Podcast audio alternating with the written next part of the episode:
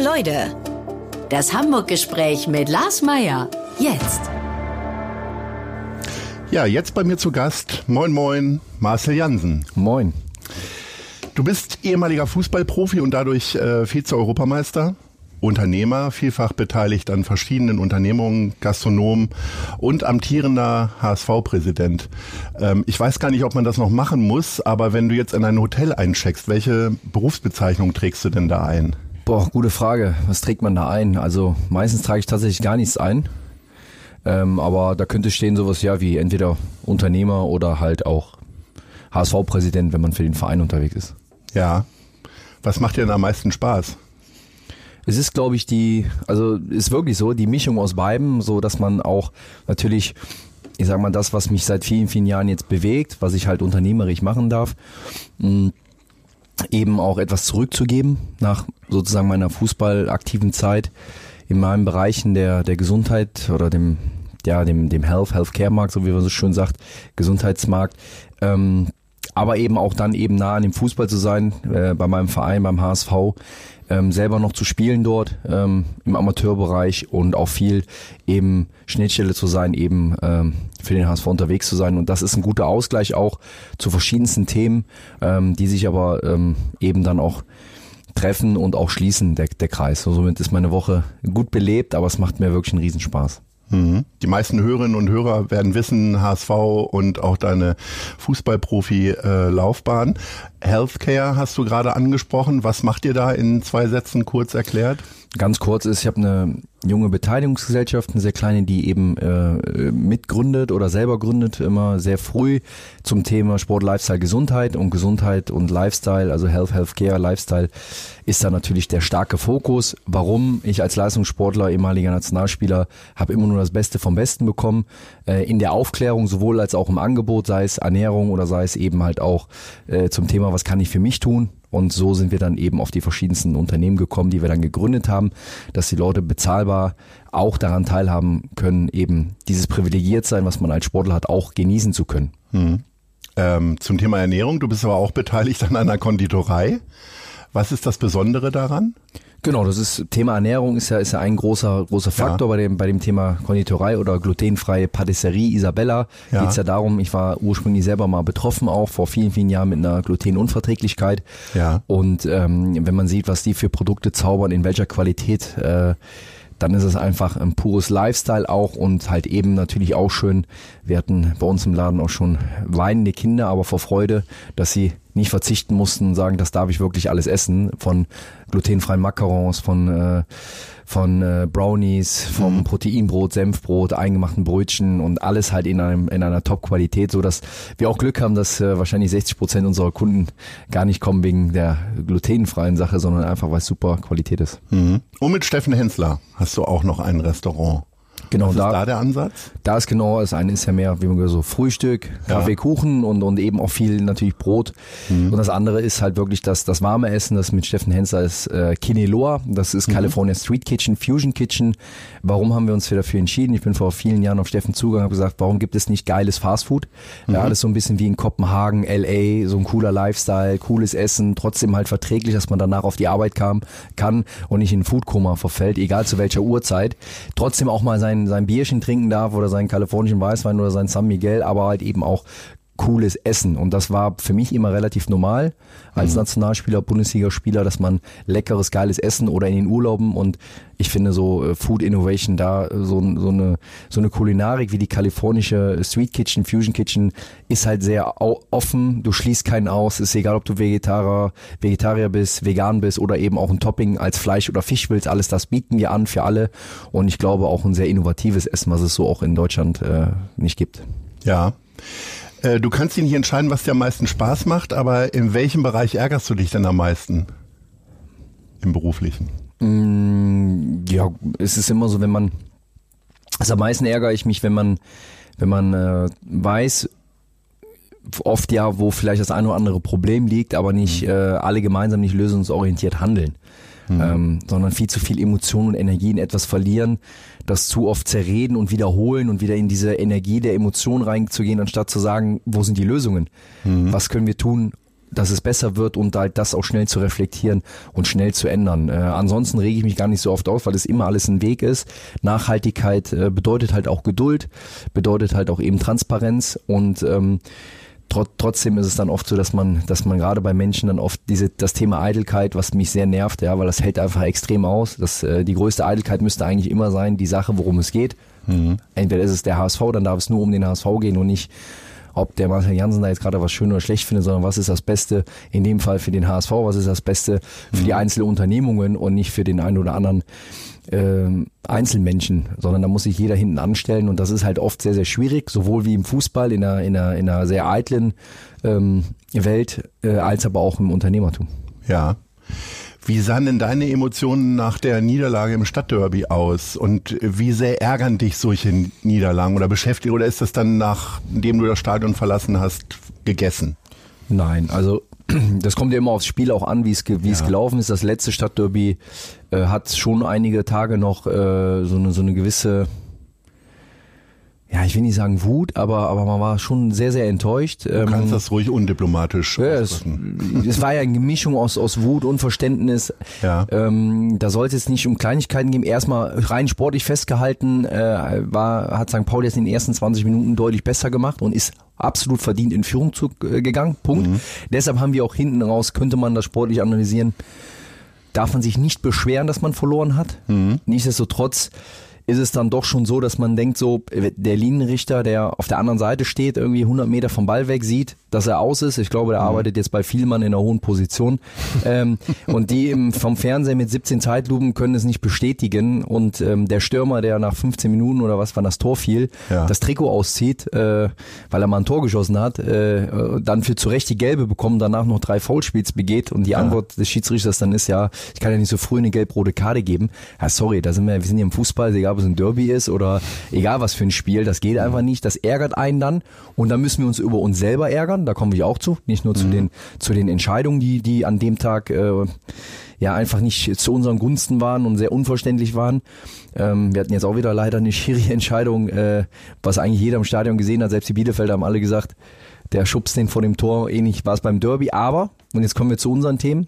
Da gibt's auch genug, was wir nicht gut gemacht haben. Und das war im Derby vor allem dann eben den Zugriff nicht zu bekommen und die Torchancen nicht zu nutzen. Mhm. Dafür kann der Schiri nichts. Äh, mhm. Und das hätten wir machen müssen. Und am Ende war das, glaube ich, dann für uns auch ein sehr lehrreiches Spiel und was, was uns aber gekitzelt hat äh, für die nächsten Spiele. Also mhm. wo wir dann wirklich gezeigt haben, dass wir da äh, gerade in den Anfangsphasen einfach heller wach sein müssen und mhm. das tut weh, wenn es dann in einem Derby nicht funktioniert und du am Ende eigentlich genau gar nicht so richtig weißt, warum du verloren hast. Mhm. Äh, dann tut's doppelt weh. Wenn du jetzt schlecht spielst und der Gegner ist besser, und sagst du, ja, aber nee, mit der, mit der Derby-Niederlage, da hatte ich dann schon noch wirklich Tage dran zu knabbern, okay. weil das willst du natürlich dann auch anders gestalten, so ein, so ein Derby. Ne? Ärgerst du dich heute anders als früher als, als aktiver? Weil du ja möglicherweise jetzt äh, gar nicht so eingreifen kannst wahrscheinlich, ne?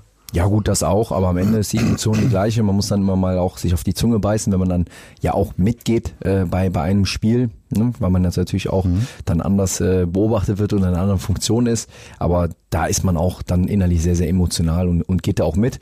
Aber man muss es halt auch eben schnell eben, das ist das, was ich sage, immer was sind die muss ich zwar da nicht suchen, aber für mich äh, im, im Kopf das irgendwie, was sind die Lösungen und was ist das Reflektieren der einzelnen Ereignisse in einer Saison um die konkreten Ideen zu haben, wieder in Spur zu kommen und wieder Erfolg zu haben. Und da machen die Verantwortlichen aktuell ähm, einen sehr, sehr guten Job. Mhm. Ich kann mir vorstellen, als Fußballer, und Fußball ist ja in Deutschland schon ein ganz wichtiges Thema, ähm, hat man da irgendwann mal die Nase voll, wenn man immer wieder auf seinen Job angesprochen wird? Also so gerne man ihn auch ausübt? Ähm, Weil man ja vielleicht auch nochmal wieder Tipps ist, bekommt, ja, andere Analysen, wie auch immer.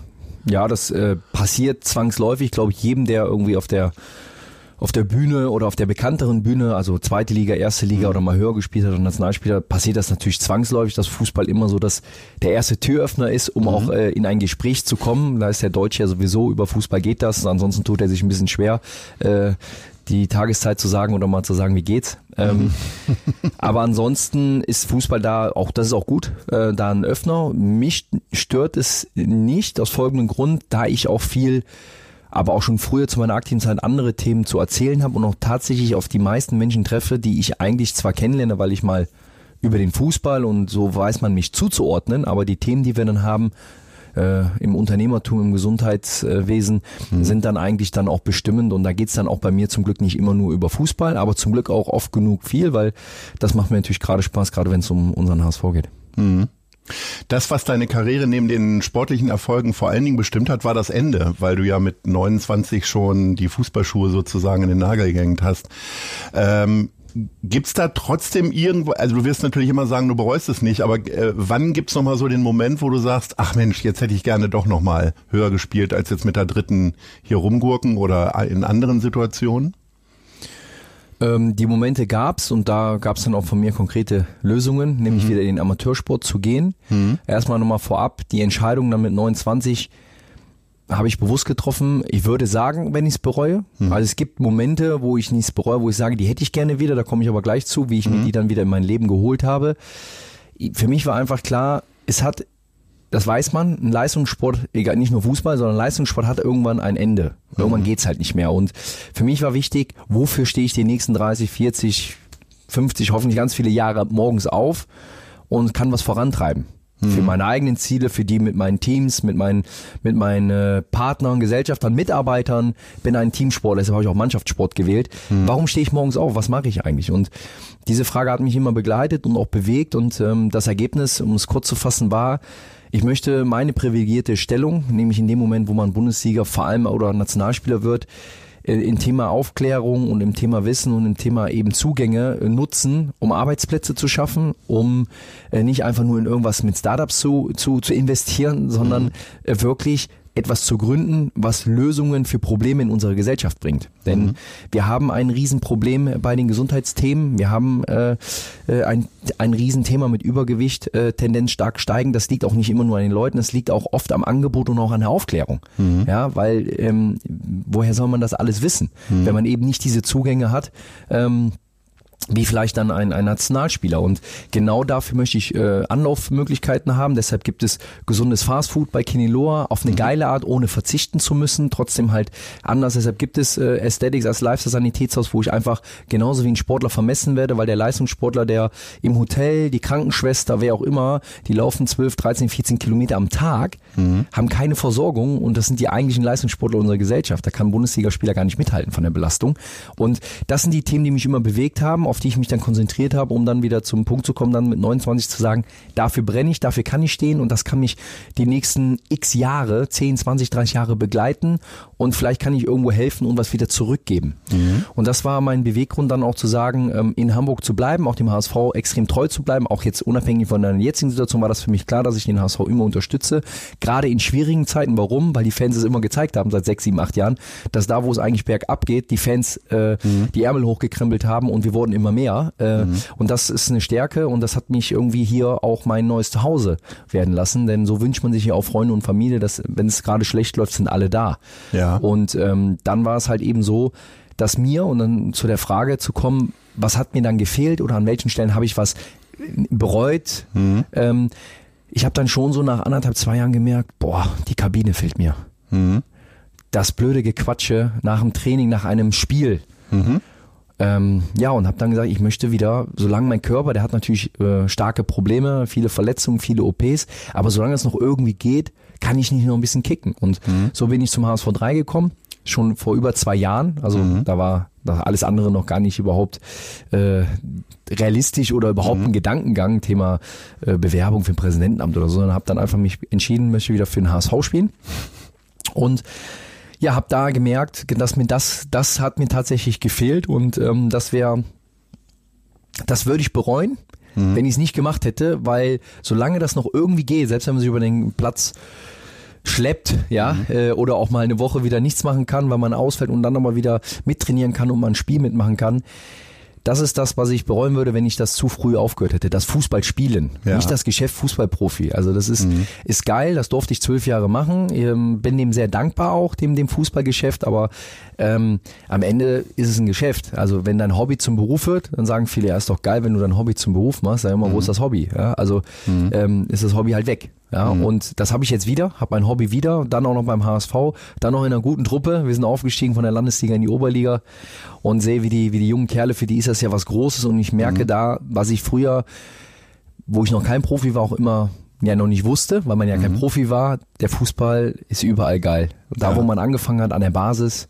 auf den Sportplätzen, in den Dörfen, Dörfern.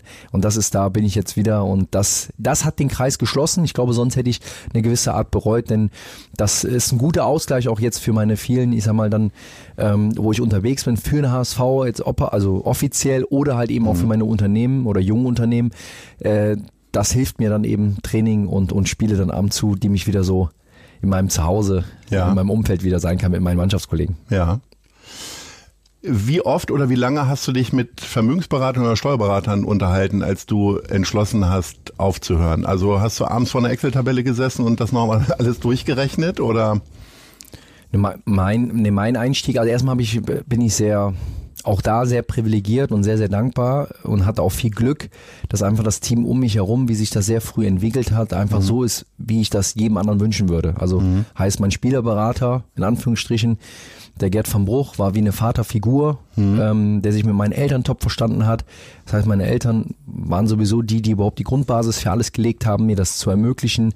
Also es hatte eine sehr, Bei sehr denen hast hohe... du dich als erstes auch bedankt und hast quasi von der ersten Million den, äh, vielleicht nicht für eine Million, aber ein Haus gekauft haben. Genau. Also es war immer mein, mein Traum, meine Eltern, weil wir immer kleine Wohnungen hatten und ähm, an Geburtstagen etc.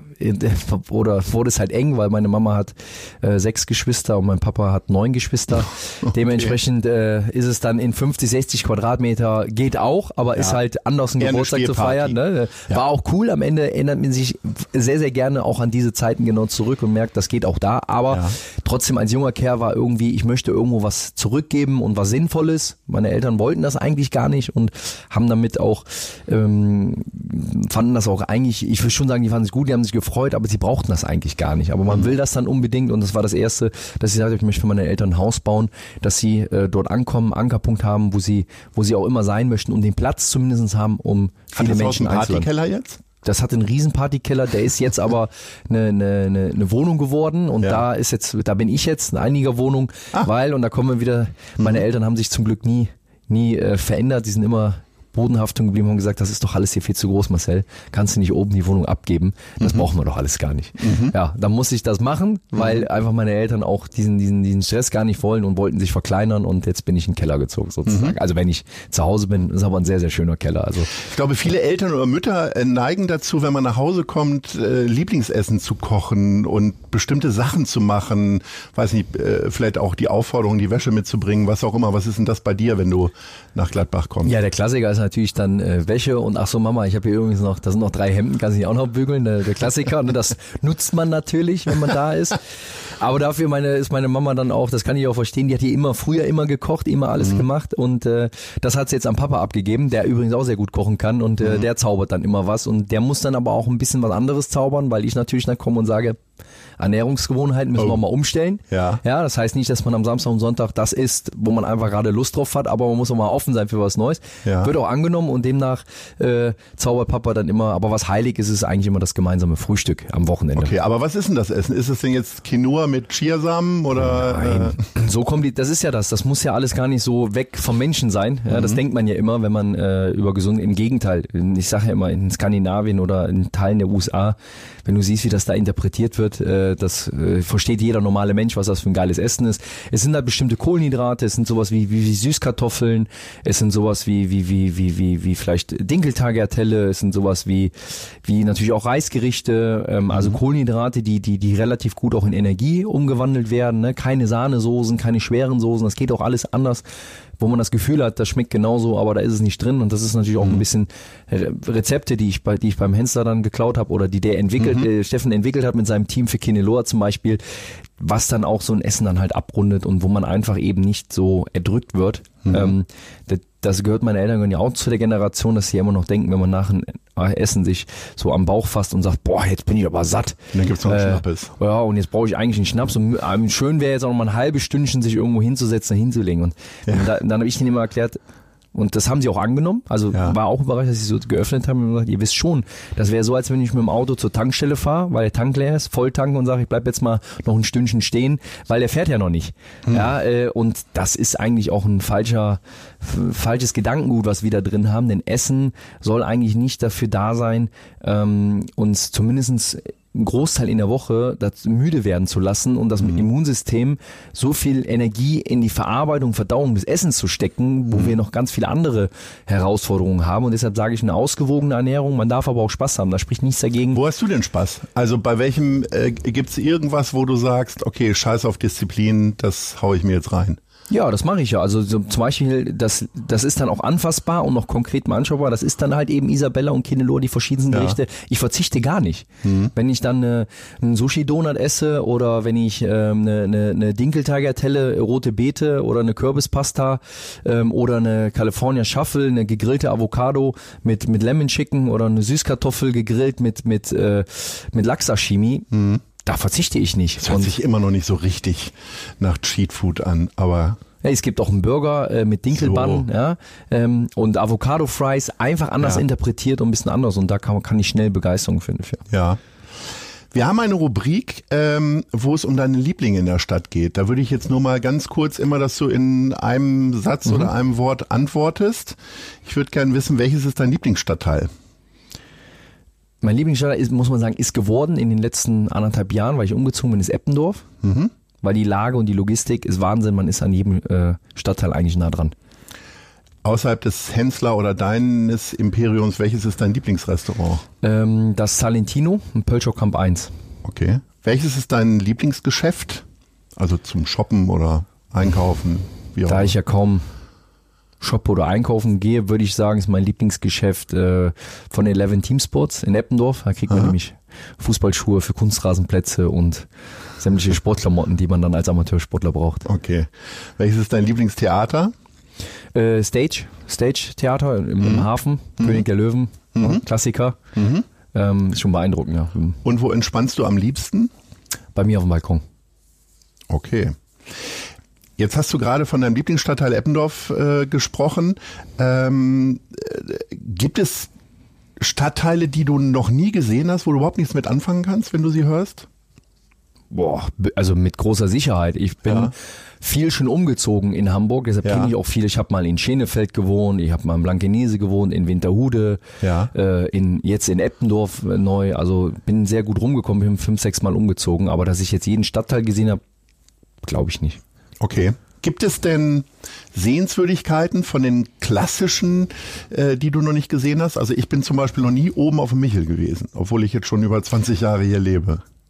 Da war ich tatsächlich ganz am Anfang aber, weil es Ja. auch mit dem HSV eine Aktion war. Also es Ja. war dann gut organisiert. Elbphilharmonie war man mal, Rutzdorfer Friedhof, nee, da war ich zum Beispiel auch noch nicht. Fahrt mit dem roten Bus. Nee, nur immer von außen betrachtet. Dann denkt man so, hm, muss man da rein? Ja. Wie, wie, also jetzt mal ungeachtet davon, du hast ja gesagt, wie diese Liebe zu Hamburg entstanden ist. Die ist ja vor allen Dingen über den HSV, die Ja. Fans und so weiter irgendwie entstanden. Ähm, hat das auch ein bisschen äh, von deiner Liebe zum Rheinland genommen? In dem Sinne? Also stellst du auch Unterschiede fest und sagst, boah, das ist echt in Hamburg besser? Die Ja. Leute sind hier fröhlicher, können hier viel besser Karneval feiern oder was auch immer? Ähm, nee, nee, zum Lachen dann muss man euch ja mal ein bisschen zwingen manchmal. Aber das geht auch. ähm, nein, also ich glaube, es ist einfach die, die, die, die, die beiden Städte oder die beiden Welten, also das, das Gedankengut des, des Rheinländers und des Hanseaten passen sehr gut zusammen. Ja. So fühle ich das zumindest und das ist auch das, was, was ich oft höre. Ähm, man muss sich so vorstellen, aus dem Dorf in Mönchengladbach, wo ich komme, da ist es, wenn, wenn es in die Innenstadt nach Mönchengladbach geht, schon eine gefühlte, obwohl das nur zehn Minuten sind, ist eine Auslandsreise. Und Düsseldorf ist dann schon, oh, da muss ich ja Urlaub für nehmen. Ja, das sind 20 Und Minuten Brot Autofahrt. Ne? So, Ja. Genau, um Brot schmieren äh, für die Fahrt, genau. So, ja, genau so ist es. Als ich nach Hamburg gekommen bin, also ich war, war ja vorher in München und hatte dann so ein etwas kleineres Auto, so, so ein sportliches Auto, weil ich dachte, da kam keiner, kaum einer zu Besuch. Ja, und hatte dann zwei Sitzer. Bin ich nach Hamburg gegangen, hatte das Auto natürlich, was war so ein Leasing, das lief noch weiter, war in Hamburg und musste mich nach drei Monaten umsehen, dass ich das Auto wegkriege, weil so viele Leute kommen wollten. Und ich habe die Okay. Frage gestellt, ja, aber ihr traut euch doch gar nicht aus eurem Dorf, warum wollt ihr jetzt alle nach? Nein, Hamburg ist anders. Okay. Und das war schon überraschend zu sagen, dass Menschen aus meinem Dorf auch in Mönchengladbach mhm. so oft in Hamburg waren und alle Hamburg lieben. Ich habe noch nie einen gesehen, der da gesagt hat, nee, Hamburg ist, ist blöd. Mhm. Ja, gibt's immer so diese Floskeln ja mit dem Wetter und so, aber mhm. das ist jetzt im Rheinland nicht wirklich besser, kann ja. ich ja bestätigen. Und es es trifft sich einfach, du bist 40 Minuten Flug, dreieinhalb, vier Stunden Autofahrt. Also das ist halt, ich brauche schon die Nähe zum, zum Rheinland, weil der Menschenschlag einfach wirklich. Ähm, Wie oft bist du noch da? Einmal im Monat. Einmal im Monat im Keller für Hemden und. Genau. Oh. Genau. So. Man muss ja auch, braucht ja wieder Sachen für Hamburg dann. Ja. Ähm, Nein, aber Hamburg habe ich dann ähm, natürlich, und das habe ich immer erstmal natürlich über den Fußball, über, über den HSV und über, über, die, über die unfassbaren Fans, aber danach auch einfach, und ich glaube, wenn eine Stadt richtig gut ist, weißt du dann, dass du trotz, wenn du auch mal Jahre hattest, wo es schwierig ist, auch beruflich. Also wir hatten ja mhm. auch harte Jahre mit Abstiegskämpfen, Relegation und du trotzdem dich dafür entscheidest, denn jeder Fußball normalerweise so sportlich nicht läuft, der wird nie wieder in diese Stadt zurückkommen mhm. oder da bleiben. Mhm. Mein Commitment war so klar zu Hamburg, ähm, weil ich dieses Hanseatische mag, dieses Unternehmertum, das war für mich natürlich hier als junger Mensch, der ich immer noch bin, der irgendwie mal was ausprobieren will, was machen will, diese Zugänge dann zu haben mit diesen tollen Menschen in unserer Stadt Hamburg, mit diesen tollen Unternehmern, die auch oft noch sehr wirklich hanseatisch und bodenständig sind. Mhm. Ähm, das ist dann schon inspirierend. Und wenn man so bei Hamburg denkt man immer, wer hat sich diese Idee mal gemacht, in so eine echt fast perfekte Stadt äh, äh, zu kreieren.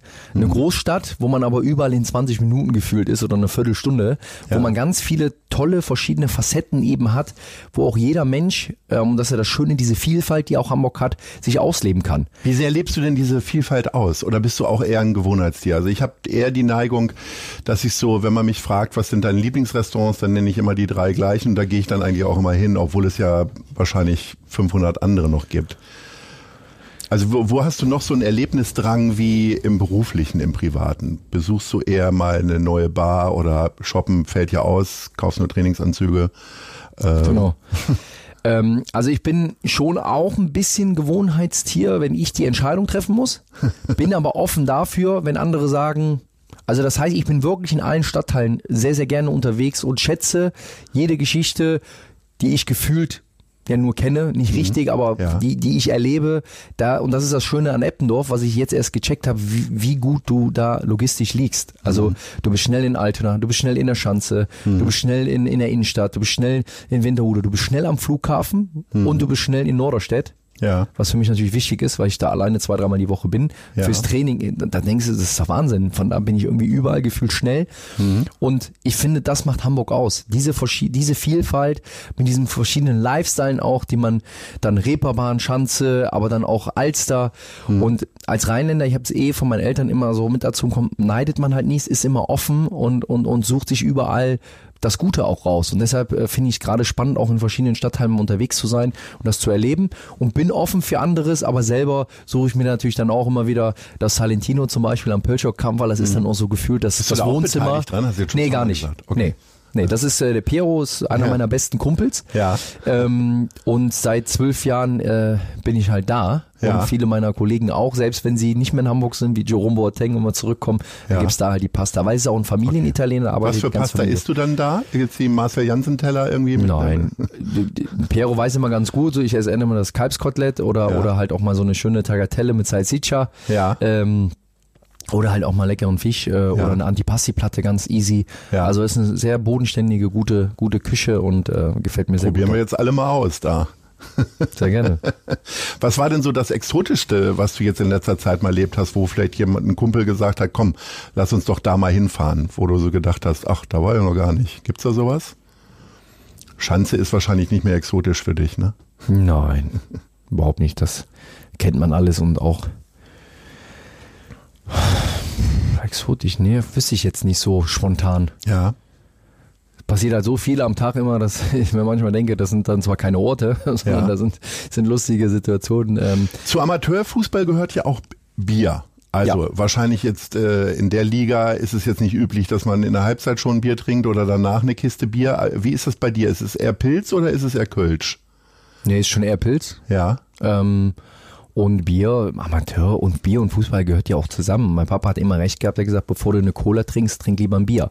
Ja, ähm, hat der auch recht, ne? weil ein Bierchen ist da deutlich besser als als als als äh, 100 äh, Zuckerwürfel. Ähm, ja. Und das ist halt auch einfach so diese Geselligkeit. Ne? Natürlich alles im Rahmen, aber natürlich ist dann bei uns nach dem Spiel steht da nochmal der Kasten in der Kabine. Das macht's mhm. ja aus. Also sind ja viele, mhm. die haben spielen ehrenamtlich oder haben eine, eine Aufwandsentschädigung. Das war's. Mhm. Also die verdienen dann nicht ihren Unterhalt mit. Und das ist das Schöne eben, dass man dann auch mal zusammen auch mal ein Bierchen trinkt. Und das ist natürlich eine Kultur, in der ich auch noch groß geworden bin, eine Kneipenkultur mhm. Äh, äh, die hier in Hamburg auch gehen. Und der, der Amateurfußball hat eine riesen Tradition, gerade die Oberliga. Und da gehört das auch mal zu, mit dem Gegner oder nach dem Spiel auch mit dem einen oder anderen Mal mit dem Bierchen anzustoßen. Ja. Du hast deinen Vater jetzt nochmal angesprochen. Ist es immer noch dein wichtigster Ratgeber oder? Also meine Eltern insgesamt äh, ja. immer, weil sie unglaublich äh, eine Lebensintelligenz haben und reflektiert sind und mhm. auch sehr pragmatisch und manchmal so. Direkt dann. Was haben die gesagt, als du gesagt hast, ich will mit dem Steffen Hensler jetzt ein gesundes Fastfood-Restaurant machen? Die haben gesagt, du bist bekloppt. Du kannst doch gar nicht kochen. Warum hast du ein Restaurant? Ich habe gesagt, nee, ich kann nicht kochen, habt ihr recht, aber ich kenne mich gut mit Essen aus und ich möchte nicht, dass die Menschen äh, äh, zumindest die Option haben, äh, sich mal kulinarisch auch mal äh, anderweitig umzuschauen als als der nächste Sandwichladen oder Burgerladen an jeder Ecke oder ja. Mhm. Du hast gerade selber gesagt, dass deine Eltern zumindest sagen, dass du nicht kochen kannst. Was ist denn so das komplizierteste, was du kochen kannst? Also ich kann, ich kann sehr, schon auf oder? Ich kann sehr gut toasten. Ne? Also ja. ist ja auch wichtig, dass das Toast dann die die gute Bräune hat, ähm, aber nicht zu dunkel wird. Ja. Äh, nein, Spiegelei, das kriege ich auch noch hin und und vielleicht mal so ein, so, ein, so ein paar Nudeln in so einen Topf schmeißen auch noch. Aber ja. wenn es dann ein bisschen schwieriger wird, wobei jetzt letztens mit ähm, das war für mich sehr eine sehr schöne Erfahrung mit, mit Rainer Sass eben äh, gedreht hat und ich habe mhm. assistiert und er hat gesagt, also ich hätte angeblich Talent. Da Rainer, das kann nicht sein. Das kann nicht sein. Ja. Rainer Sass, der Koch vom NDR. NDR. Genau. Äh, was hast du denn von dem denn gelernt? Hat er dir noch was beibringen können? Oberhalb des Toastes? Ich konnte gar nicht so viel aufnehmen, wie ich hätte lernen müssen. Ja. Also, von daher. Wie oft gehst du denn essen? Gehst du denn tatsächlich siebenmal die Woche essen oder? Mm, wenn meine, meine Freundin, die ähm, studiert in, in, in, in Leipzig, wenn sie da ist, kocht sie. Ja.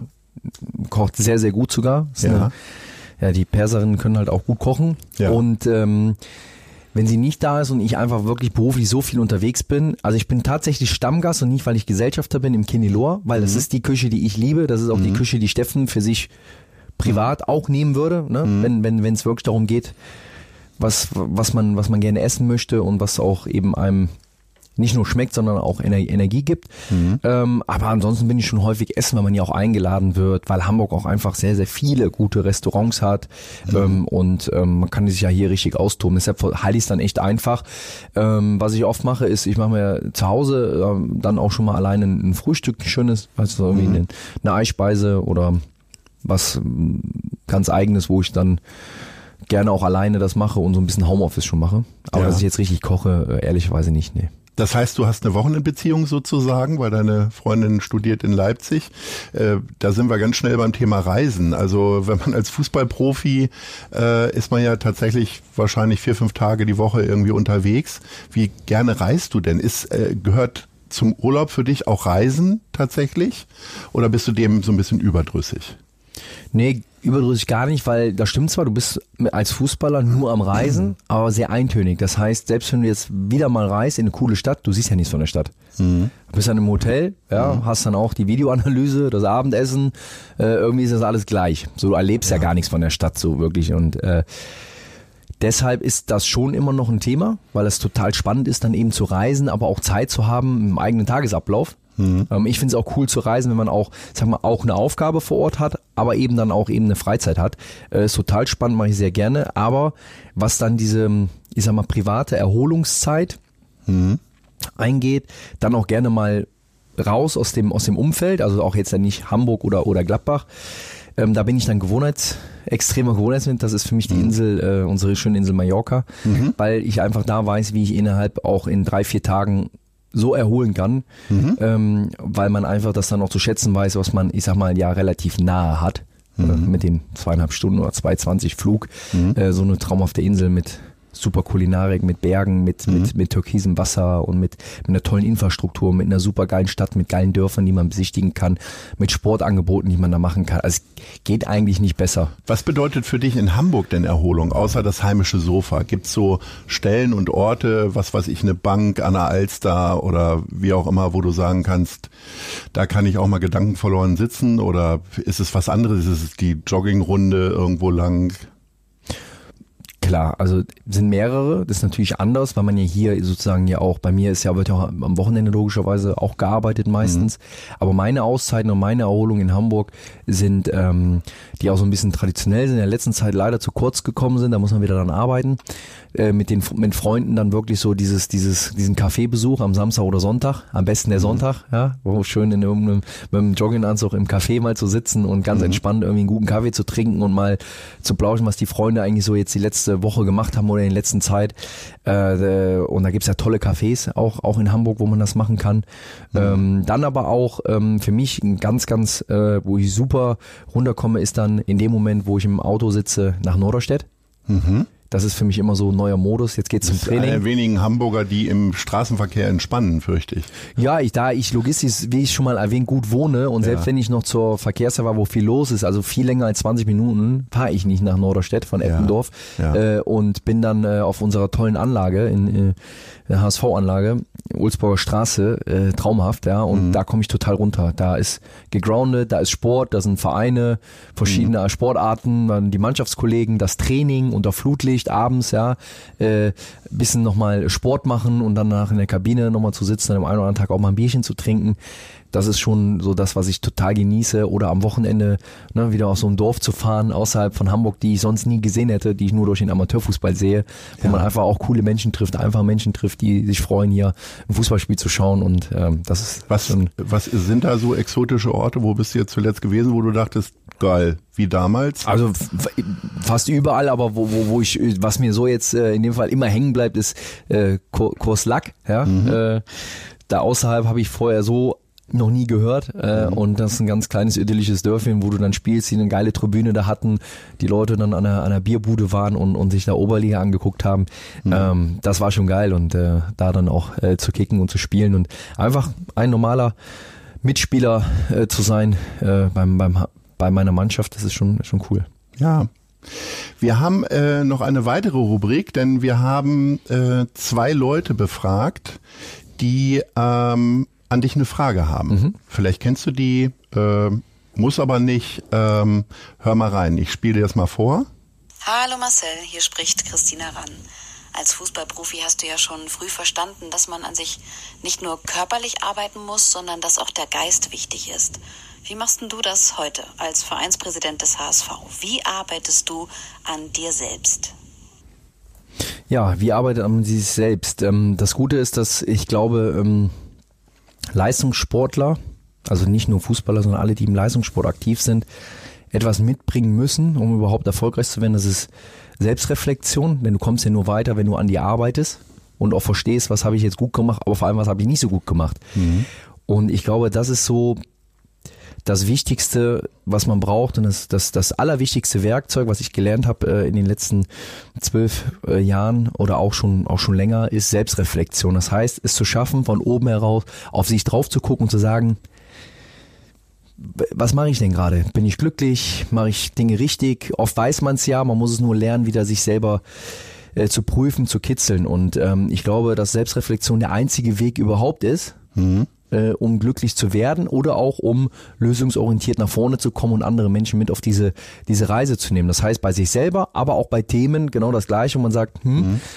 wo müssen wir uns jetzt mal kurz lösen und mal drauf schauen, egal ob es jetzt junge Unternehmen sind, mhm. ähm, und das zu analysieren. Natürlich gibt's Dinge, wo man mit scheitert. Der Umgang mit Niederlagen lernst du auch als Sportler. Du kannst mhm. nicht jedes Spiel gewinnen. Mhm. Ich bin sowieso ein risikofreudiger Mensch, ohne zu übertreiben. Das heißt, ähm, ich habe nicht so wie die typisch Deutschen dann, die dann sagen, die reden immer nur davon, wenn sie irgendwie gerade ein Tippspiel gewonnen haben, aber nicht von den 500, wo sie, wo sie daneben mhm. lagen.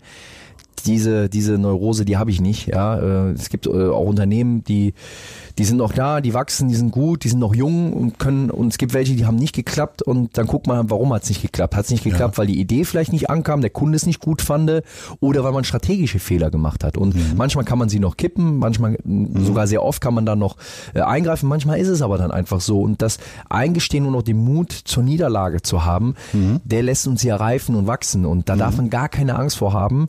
Ähm, und das ist eigentlich so mein Mittel, was ich versuche, sowohl jetzt für mich, für den HSV, aber auch ähm, aber auch für meine mm, Beteiligungen äh, oder wo ich ja auch viele, ich bin ja kein klassischer, wir sind ja keine klassische Beteiligungsgesellschaft, sondern wir, wir packen ja mit an. Das mhm. heißt, wir gründen ja mit selber, also wir sind von Tag eins so gefühlt meistens dabei, mhm. wo es auch noch weh tut, ja, weil mhm. man nicht weiß, was auf einen zukommt. Mhm. Ähm, und das ist, ist halt wichtig und ich glaube, dieses Thema ohne zu übertreiben, mit Selbstkritik meine ich jetzt nicht auch immer bewusst einfach nur alles schlecht zu reden, so nach mhm. dem Motto, dann hört sich das vielleicht gut an, sondern ehrliche Selbstkritik und transparente mhm. Kritik zu sein, wenn, wenn es, wenn es auf der Hand liegt und nicht versuchen, es schön zu reden, mhm. ist aber auch nicht dann alles zu zerschmettern, sondern einfach ganz nüchtern äh, mhm. zu analysieren und zu bewerten. Und das fällt halt manchmal schwer, gerade den Menschen, das mhm. Thema Angst, Fehler, Fehler zugeben. Und das ist eigentlich so bei mir, das habe ich gelernt, dass ich sage, es bringt mir nichts, wenn ich mich selber belüge, mhm. weil dann komme ich nicht weiter. Mhm. Und das ist das, was mir eigentlich am meisten hilft, so von der mentalen Schiene. Du kommst da sehr strukturiert drüber. Gibt es denn bestimmte Momente, wo du mit dir selbstkritisch dann umgehst? Sind es die Fahrten Richtung Norderstedt, wo du sagst, so, da muss ich nochmal drüber nachdenken? Ist es quasi wie so ein Abendgebet, so abends nochmal über das eine oder andere nachdenkst? Oder ist es, lässt du das im Moment auf dich zukommen und dann beurteilst du das auch erstmal? Das, das Gute ist, dass, äh, wenn man zulässt, ähm, und ich bin ja ein Posit und man muss, ich habe halt das Gute, so ist bei uns das Glas, das Glas oder die Flasche immer halb voll, nie halb leer. Mhm. Ja, das, das hat auch dann mit, mit natürlich mit der eigenen Bewertung zu tun, die man auf Dinge legt. Mhm. Ja. Und äh, da bin ich auch von zu Hause, habe ich da viel mitbekommen. Das sind die Grundsteine, warum ich nicht sage, ich bin so besonders oder toll, sondern ich habe einfach das Glück gehabt, es auch vorgelebt zu bekommen, dass ich weiß, mhm. ah ja, funktioniert wirklich. Was heißt funktionieren?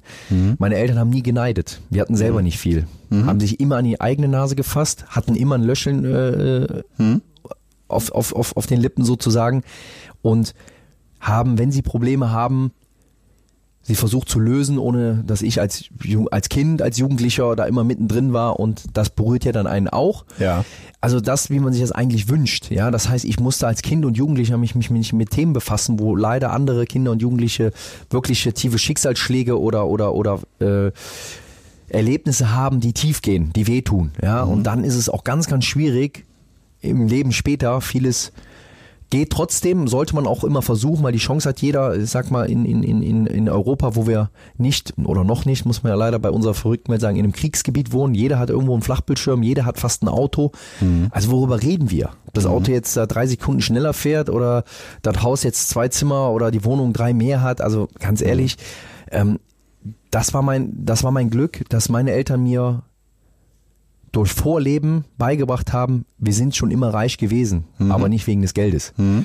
Und ähm, das hilft einem dann extrem viel. Und um, um auf, genau auf die Frage zu kommen, wie kommt das dann bei mir, dass diese Reflexion und Momente, wenn du lernst, dass dann, das kommt von alleine. Es kann dann mal bei einer Autofahrt sein, wo mhm. man den Tag gerade sacken lässt, wo man im Auto sitzt, bisschen Verkehr ist, weiß, ach 20 Minuten bin ich jetzt eh oder 25 jetzt hier, mhm. dann kommt das einfach. Das sollte man dann auch nicht blockieren, weil dann kommt bewusst was nach oben hm. Viele verdrängen es dann, lenken sich ab, ja, können dann auch nie alleine sein. Es gibt ja viele Menschen, die können nicht alleine sein. Das ist ein mhm. ganz schlechtes Zeichen. Mhm. Ähm, dann sollte man auch Hilfe suchen, weil mhm. immer nur von einem in das nächste zu rennen, mhm. das hilft keinem. Also, ne, sie versuchen, gibt ja Menschen, die versuchen, die immer nur abzulenken, abzulenken, abzulenken. Das heißt, da gibt es so viel aufzuarbeiten für sich mhm. selber. Und das zulassen, das ist menschlich, das ist überhaupt gar kein Problem. Und dann gibt's halt auch, auch nicht, ähm, ich hatte meine Hilfe, ich hätte sie sonst auch in Anspruch genommen, aber ich hatte meine Hilfe zum Glück mit meinen Eltern, mit meinen Freunden, mhm. äh, so wie man sich das wünscht, dass du nicht nur die besten Freunde hast, sagst, ey geil, der Jansen hat jetzt ja ein Tor gemacht oder gut gespielt und ah, ist jetzt super, ist jetzt HSV-Präsident, sondern die auch mal sagen, hör mal, hm, finde ich nicht so cool. Mhm.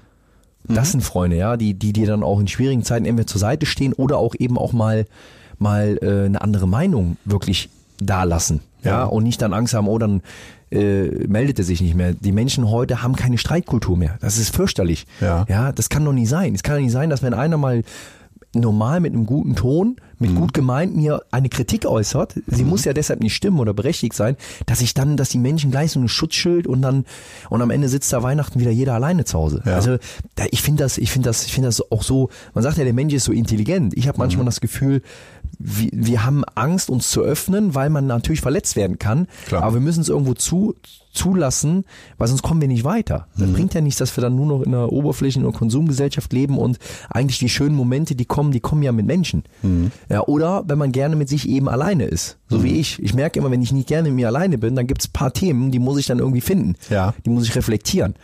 Und ähm, das kommt dann in den verschiedensten Situationen einfach und dann denkt man drüber nach. Ja.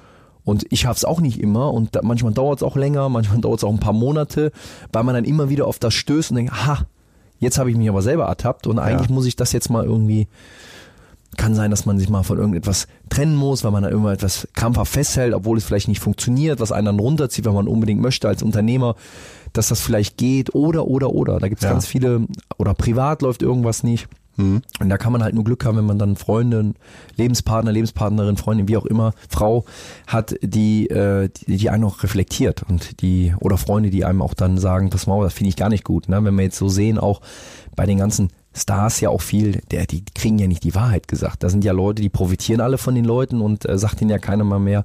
So meine Eltern, die, die sind schmerzbefreit. Das Ja. war denen egal, ob der, der wenn der mal, ich jetzt da bei, bei Bayern München oder beim HSV Gladbach, das, da haben die sich gefreut. Natürlich riesig, sind auch stolz, aber wenn ich da angefangen hätte, äh, einen auf den dicken Max zu machen, dann hätte ich mich direkt rausgeschmissen. Die haben gesagt, komm wieder, wenn du klar bist, Ja. äh, sonst brauchst du ja gar nicht mehr antanzen.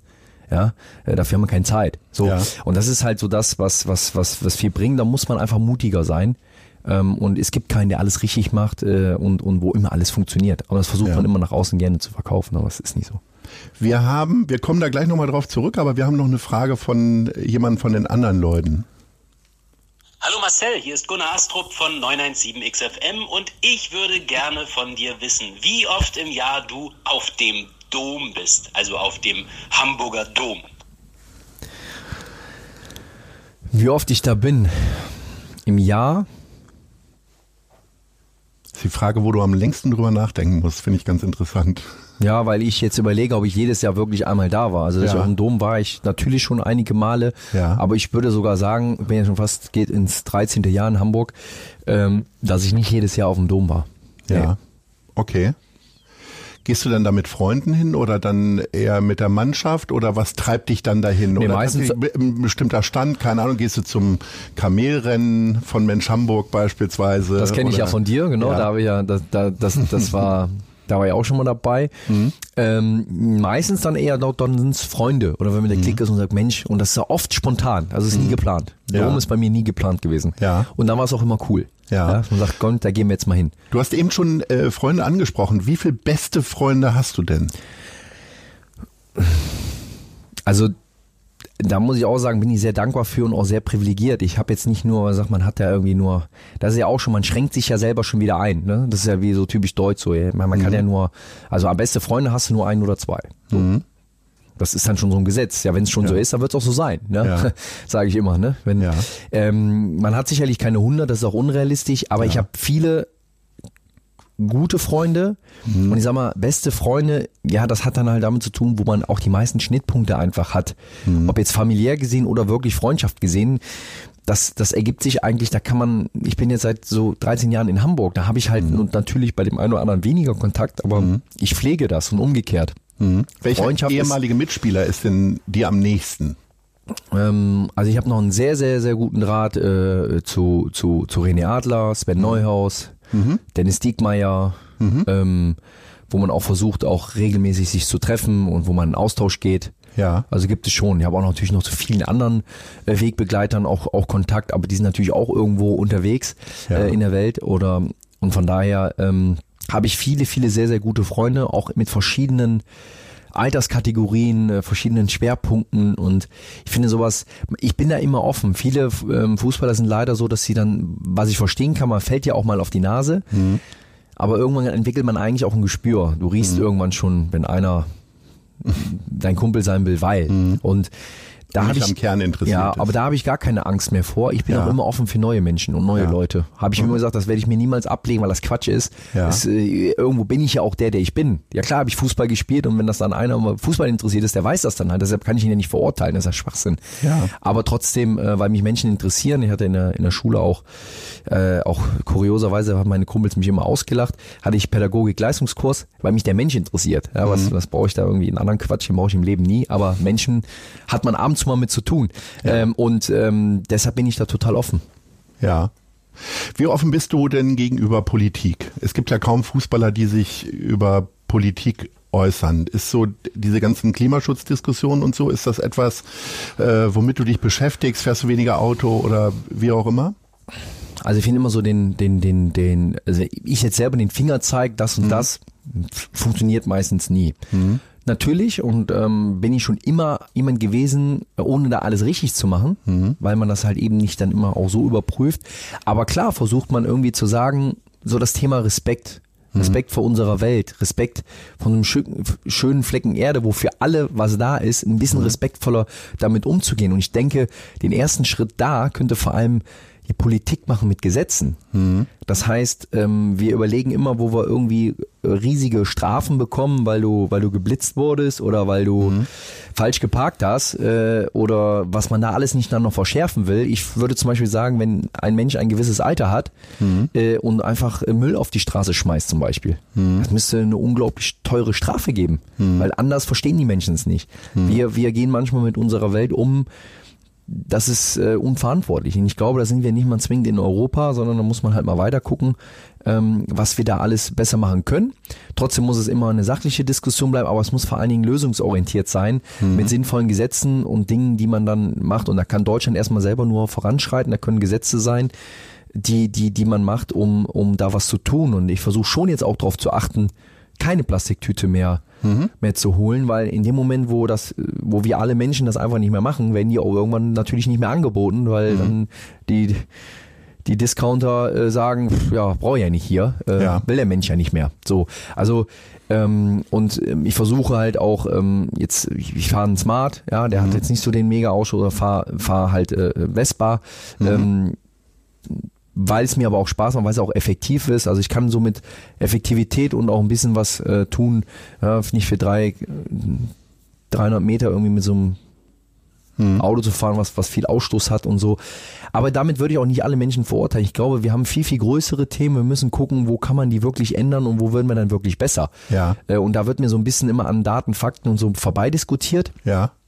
Weil es natürlich auch schwierig ist, so eine Welt dann eben an irgendeiner Stelle auch zu vereinen, Ja. weil alle ihre eigenen Interessen halt haben. Da, könnt, da kann aber nur die Politik eben eben was machen und vorgehen. Und ich glaube, was die Politik äh, lernen muss, da geht es mir nicht um einzelne Themen. Wie, das ist ja wie im Fußball so manchmal und auch jetzt. Ähm, ich hoffe, dass es wieder besser wird.